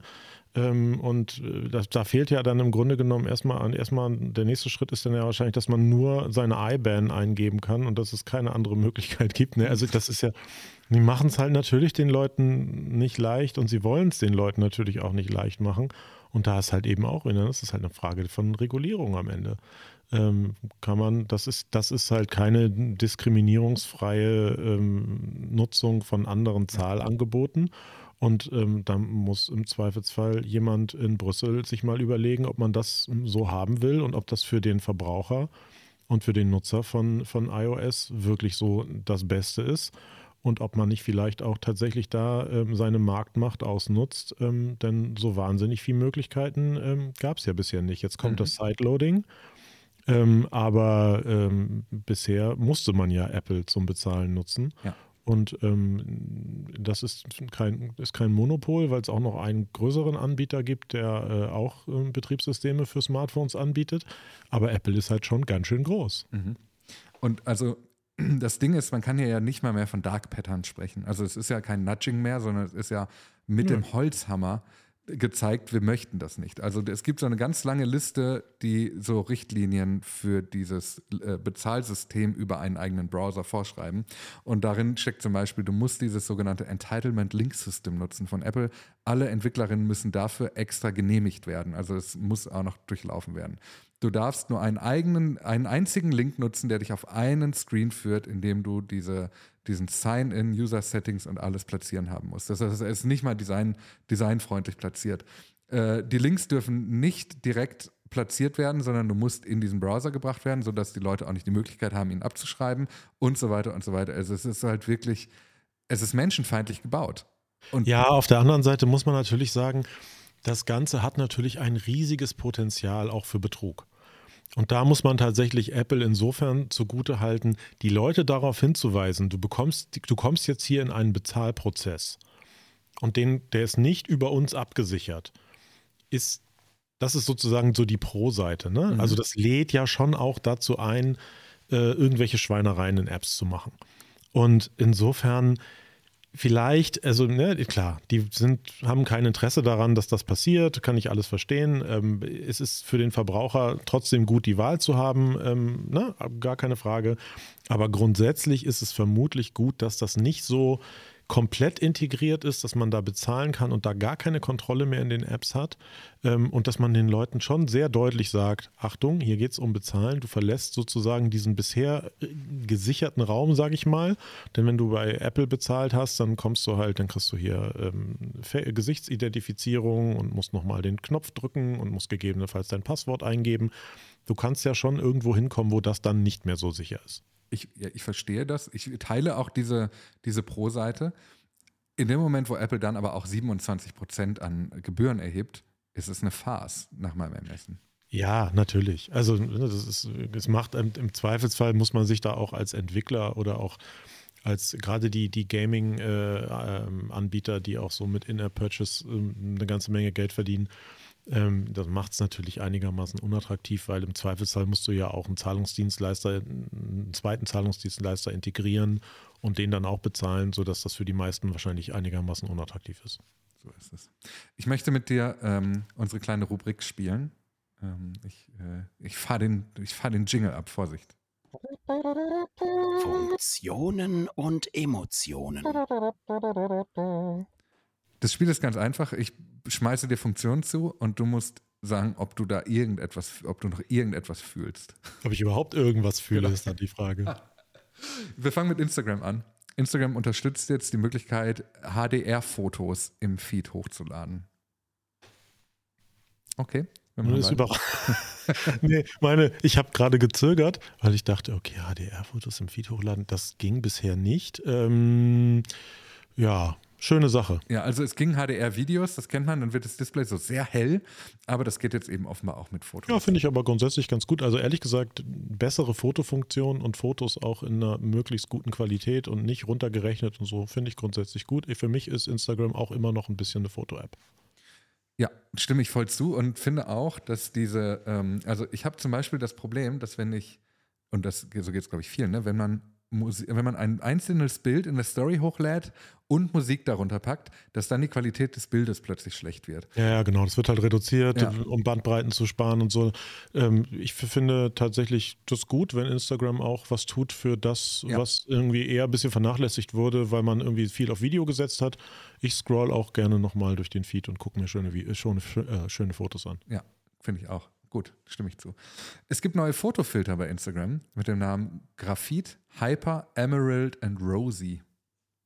Geil, ähm, mehr Filter. Äh, für mich komplett irrelevant, ähm, aber äh, ich, ja, ich, ich glaube, was das angeht, ähm, sind einfach die anderen Plattformen mit ihren Möglichkeiten, Bilder irgendwie bei, für junge Leute attraktiv zu machen, ein ganzes Stück voraus. Also Snap ist da doch ein bisschen mhm. weiter, aber ich finde, ähm, nach ein paar Jahren, da darf man auch mal ein paar neue Filter äh, einführen. Das ist so, oder? Ich habe auch darüber nachgedacht, ob ich mich je daran erinnern könnte, dass neue Fotofilter hoch, äh, äh, eingebaut wurden. Und ich glaube, Ja, ist ewig her. ja genau, das letzte Mal war, glaube ich, als auch das, das Icon von Instagram angepasst wurde. Ja, Ne? ja und das ist wirklich ähm, schon, ich weiß gar nicht, wie lange das her ist. Zehn Jahre? Ja, seit wann gibt es denn dieses, dieses rosan-orangene Icon? Ah, noch nicht zehn Jahre, aber ich weiß nicht, 2000, ich hätte so 2016. 2016 gesagt. Ja, Ja, hast okay. du recht. Ja. Ja. Und nach meinem Gefühl war das auch so der Zeitpunkt, an dem sich die Filter verändert hätten. Aber das kann gerne gehousekeept werden. Macht das ja gerne äh, überall. Vielleicht erinnert sich irgendjemand daran. Vielleicht ist es aber auch echt super, super Nischen-Spezialwissen. es gibt jetzt eine Möglichkeit, ähm, wenn du einen pri- privaten Account hast, also einen, für den ich eine Anfrage stellen muss, um ihm zu folgen, dann gibt es jetzt die Möglichkeit, dass dort Spam-Anfragen automatisch aussortiert werden und in einem Spam-Anfragen-Ordner landen. Ja, äh, das braucht man auf jeder Plattform. Oh, Entschuldigung, hier ist irgendwas gerade sehr laut gewesen. Ich habe es nicht gehört. Ach so, okay. ähm, ich, ja, das Spam-Thema ist ja irgendwie auf allen Plattformen. Ich, für mich ist das momentan gerade wieder ein bisschen entspannter. Es gab mal eine Zeit, wo ich auch auf Instagram zum Beispiel sehr, sehr viele äh, DMs hatte, die äh, bizarr waren. Ähm, bei mir geht das momentan, aber es gibt, glaube ich, viele, die sich darüber beklagen und ich finde, das äh, bin ganz froh, wenn ich wenig Spam-E-Mails und auch wenig sonstige Spam-Nachrichten bekomme. Insofern finde ich das super. Ich habe so ein bisschen das Gefühl gehabt, aber warum kam das erst jetzt? Weil das ja, es fühlt gibt sich ja schon Filter. Also es ist ja nicht so, dass das null war, Ja, aber ich glaube, das ist ja immer so ein bisschen Hase und Igel, ne? Also die, die, Ja. die Leute, die, die massenhaft irgendwie Nachrichten verschicken, aus welchen Gründen auch immer, ähm, versuchen halt die Systeme immer zu gamen und schaffen das auch ganz oft. jetzt kommt meine Lieblingsmeldung des ganzen Tages, wirklich. Du kannst jetzt Story-Uploads abbrechen. Geil. Das Wenn man sich nochmal anders überlegt, wie, äh, genau, ja, oder wenn du merkst, ah, das ist ein Tippfehler, ah, Mist. Hammer. Ja, Ja, das ist das ist für mich super wichtig. Ähm, und ich äh, möchte ich auch, begrüße ich ausdrücklich. Ich frage mich aber auch da, warum erst jetzt? Weil wie oft habe ich eine Story hochgeladen, die dann so zwei Leute gesehen haben, äh, bevor ich sie löschen konnte? Ich glaube, ich weiß nicht, wie viele Stories ich bisher gelöscht habe in meinem Leben, vielleicht eine. Aber ähm, Ich will dazu ja, nichts sagen. ja, aber wenn dir zwei Leute, wenn das dann zwei Leute gesehen haben, dann geht die Welt ja auch nicht von unter. Aber ja, ist total super. Der Hack ist natürlich irgendwie, man äh, muss äh, schnell das, den Internetempfang ausschalten. Genau, und so, ne? Flugmodus und die App hart killen. Ja. Aber ähm, ich, also ich, ich will ganz ehrlich sein, ich würde sagen, dass ich eher so fast jede dritte Story wieder lösche irgendwann. Warum? Hm, Dann äh, habe ich das Gefühl, dass weil, mir war es wichtiger, es zu posten, als dass es Leute sehen. Okay, ja, dann kannst du, doch- mach doch so ein, so so ein Freundeskreis-Ding, so mit so einem grünen Rahmen und dann auch. tust du da niemanden rein und dann postest du da einfach alles, was dir wichtig ist und dann ist es irgendwie da und dann sieht es trotzdem keiner. Auch, ja, ja. Aber ich habe ja den, die enge Freunde nutze ich, ich habe 152 enge Freunde bei Instagram. Oh. Wie, was muss man tun, um da reinzukommen? Lieb fragen. Okay. Willst du? Ja, ich nutze es tatsächlich nicht. Ich würde da gerne rein. Das Okay. wäre mir, wär mir wichtig. Ich finde es schon auch irgendwie ganz schön zu sehen, wenn Leute, wenn Leute mich für einen engen Freund halten. Ich habe ich hab das- ich hab eine These. Ähm, und die sage ich jetzt einmal hier. Ich glaube, wenn du alle Leute, die du, denen du folgst, in enge Freunde tust und nur noch Stories für enge Freunde postest, werden, wird dir niemals wieder jemand entfolgen. Ja, glaube ich auch. Und ich, also ohne das irgend, irgendwas darüber zu wissen, würde ich einfach mal raten, dass das sogar vielleicht für die Sichtbarkeit gut sein könnte. Ja, das kann ich mir auch vorstellen. Also, dass ähm. Instagram sagt, äh, Posts an enge Freunde werden irgendwie bevorzugt angezeigt. Vielleicht, ja, könnte sein. Kann ich mir auch vorstellen. Vielleicht kann das mal jemand testen. Ja, also ich, ja, das könnte, das ist auf jeden Fall, das ist eine Methode, Leute enger an sich zu binden. Ja. Weil man denkt, oh, der, der, also der hat ja Gefühle für mich. Genau. Ich war ihm wichtig genug. Ja, Mhm. ich setz, ich pack dich da gleich auch rein. Ähm, es gibt jetzt die Möglichkeit, dass du nicht nur deine, ähm, also wie ist es hier formuliert? Also Cross-Posting war damals limitiert auf Dinge, die auch in deinem Facebook-Account angezeigt werden. Und jetzt gibt es dort auch, dass du auswählen kannst, ob diese, diese äh, Dinge, die du als Reels hochlädst, dann auch bei Facebook in den Reels empfohlen werden.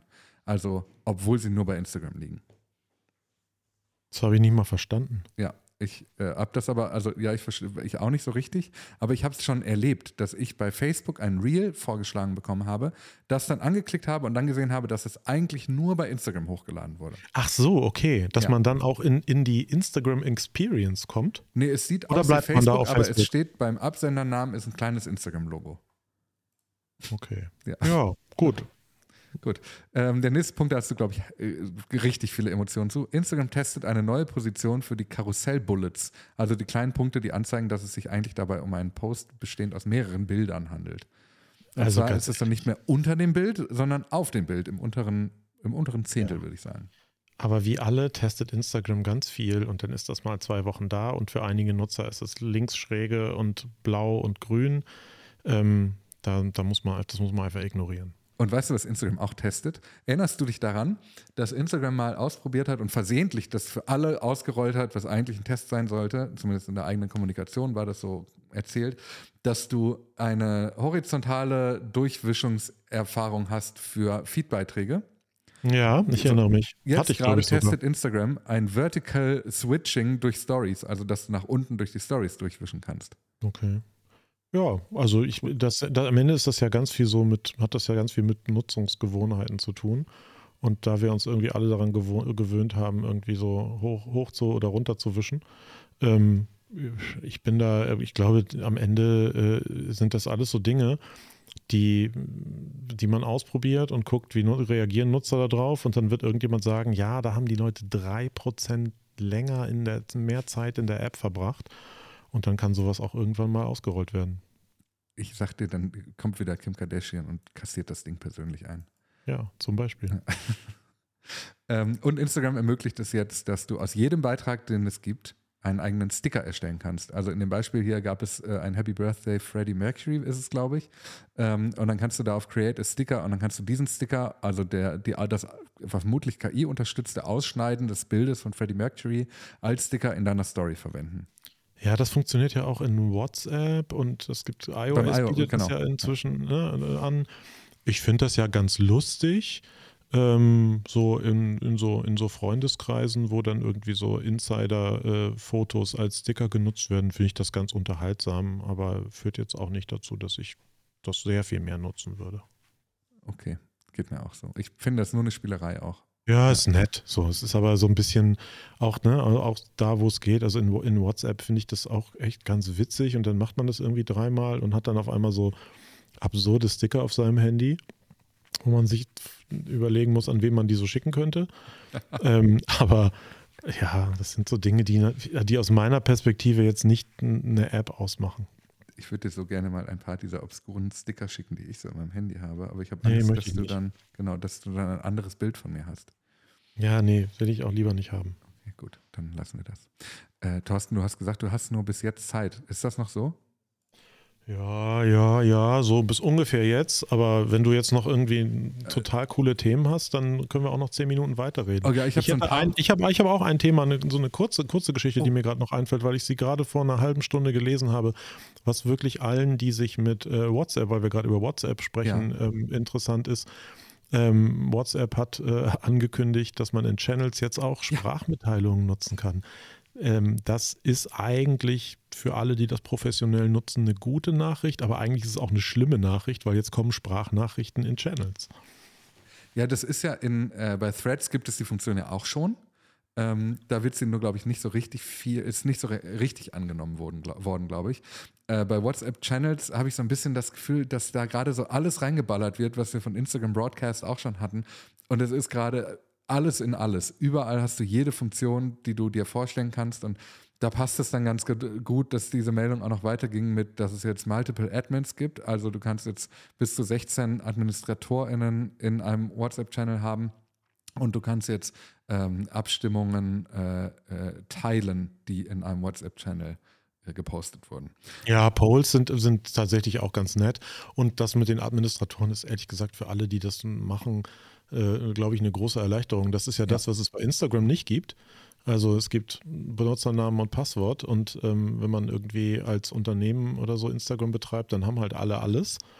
ähm, und die Möglichkeit, Leute als äh, Admin zu einem WhatsApp-Account äh, hinzuzufügen, ist zumindest in einem halbwegs professionellen Umfeld schon mal echt ganz hilfreich. Aber ich glaube, bei Broadcast-Listen geht es sogar bei Instagram, dass die mehrere befüllen können, aber die sind natürlich dann auch alle sichtbar. Also genau, es gibt nicht verschiedene Admins für einzelne Accounts, aber wenn drei Promis zusammen. Ja, die können dann zusammen genau. den Account betreuen. Ja, okay. So, okay, ja, aber tatsächlich, also für, für WhatsApp, WhatsApp ist ja eh so ein bisschen tricky, weil man das ja eigentlich an ein Handy gebunden hat und so. Das ist tatsächlich eine interessante Entwicklung, dass WhatsApp gerade so ein bisschen sich davon löst und, und die haben ja sehr lange irgendwie gesagt, so, nee, wir sind, ein, wir sind ein Tool, wo man irgendwie privat und persönlich sich austauscht und sich jetzt doch ein bisschen äh, in die Breite öffnen und ähm, also wir, da kann ich gleich mal ein bisschen schamlos Werbung machen. Wir haben auch ähm, äh, mit Heise Online und der CT WhatsApp-Channels, die echt total gut funktionieren und ähm, die uns auch Spaß machen. Insofern ist das erstmal eine, das ist erstmal eine Nachricht, die hat mich heute zumindest interessiert. Da folge ich jetzt sofort rein. Ich hätte dich ja. am Ende eh noch gefragt, was du noch, äh, was du dann eigentlich bewerben möchtest. Ähm, ich folge den jetzt. Ich habe noch eine, eine kleine Meldung zum Schluss. Und zwar führt Substack jetzt die Substack führt jetzt die Möglichkeit ein, dass man Publikationen und Postings äh, melden kann. Ach, das ist ja toll. Ich glaube, Substack hat leider, das fällt Ihnen, glaube ich, ein bisschen spät ein, wenn ich das in den letzten Tagen so verfolgt habe. Also ähm, spätestens seitdem äh, Casey Newton gesagt hat, ähm, ich ziehe mal um. Äh, und ich habe in den letzten Tagen auch so einige gesehen, die gesagt haben, nee, da will ich nicht mehr sein. Ähm, hätten, das hätte Ihnen vielleicht ein bisschen früher einfallen sollen. Ja, aber naja, da ist es jetzt. jetzt also es ist so ein bisschen, ich habe mal, ich, das, jetzt, äh, Thorsten, du bist ja, ich glaube, so zwei Jährchen älter als ich. Ähm, Knapp. Es gibt aber eine Geschichte, die aus meiner Kindheit kommt, die für dich aber als jemand, der schon wahrscheinlich früh mit Computern zu tun hatte, eine große Rolle spielt. Und zwar handelt es sich um das Adventure-Spiel Day of the Tentacle. Das, erinnerst du dich daran? Ehrlich gesagt, nein. Also mir oh. sagt der Name was, ich habe das aber nie gespielt. Okay, das war, war ein Spiel, das, also das war, glaube ich, bahnbrechend, weil es war eigentlich so in diesem Indiana Jones Click-and-Point-Adventure-Ding, ja. aber mit einem sehr obskuren, tollen Humor. Es gibt auch ein Remake davon, das, ich kann das allen empfehlen. Es ist wirklich ein tolles Spiel, auch für Leute, die eigentlich mit Games nichts am Hut haben. Thorsten, wir wissen, das spielt eher Fortnite, aber ich, ich habe ja. hab das früher gespielt und auch schon sehr früh Kontakt damit gehabt durch meinen äh, Vater. So, und da ist es so, dass, de, also es gibt eine Zeitmaschine, es passiert ein Unglück, ähm, die Tentakel fangen an, die Weltherrschaft an sich zu reißen und es gibt einen verrückten Professor, der hat eine Zeitmaschine gebaut und mit der Zeitmaschine will er äh, drei Protagonisten in die Vergangenheit schicken und zwar um, glaube ich, zehn Minuten, um dieses, die, den Ausbruch dieses Unglücks rückgängig zu machen. Und was aber passiert ist, er sagt übrigens drei Protagonisten, weil na, man weiß ja nie, wie viele wiederkommen. Und äh, dann startet er das und dann geht aber sofort diese Zeitmaschine kaputt und eine Person landet, glaube ich, 100 Jahre in der Vergangenheit und die andere 100 Jahre in der Zukunft. Und du kannst aber mit der dritten Person, die wieder in der Gegenwart landet, diese Zeitmaschine immer wieder ein- und ausschalten. Und jedes Mal, wenn du das tust, wird dir gesagt, naja, jetzt ist auch zu spät, was sollen wir jetzt noch daran ändern? Und da muss ich dran denken, dieses, wir führen jetzt dieses, äh, äh dieses Melden von Publikationen bei Substack ein, weil es ist so, naja, natürlich kannst du, äh, wenn der äh, wenn der Bus einmal schon mal an die Wand gefahren ist, kannst du dann immer noch einen Rückwärtsgang einlegen, aber der fährt, du kannst den Bus nicht mehr zurückfahren. Und das ist halt echt, das ist so ausgerechnet jetzt. Dann hätte man es lieber lassen können, finde ich. Ja, es ist halt äh, tatsächlich schade, weil Substack ja sich wirklich zu einer ganz interessanten Plattform äh, für Leute entwickelt hat, die einen Text länger äh, verfassen können als so ein Tweet.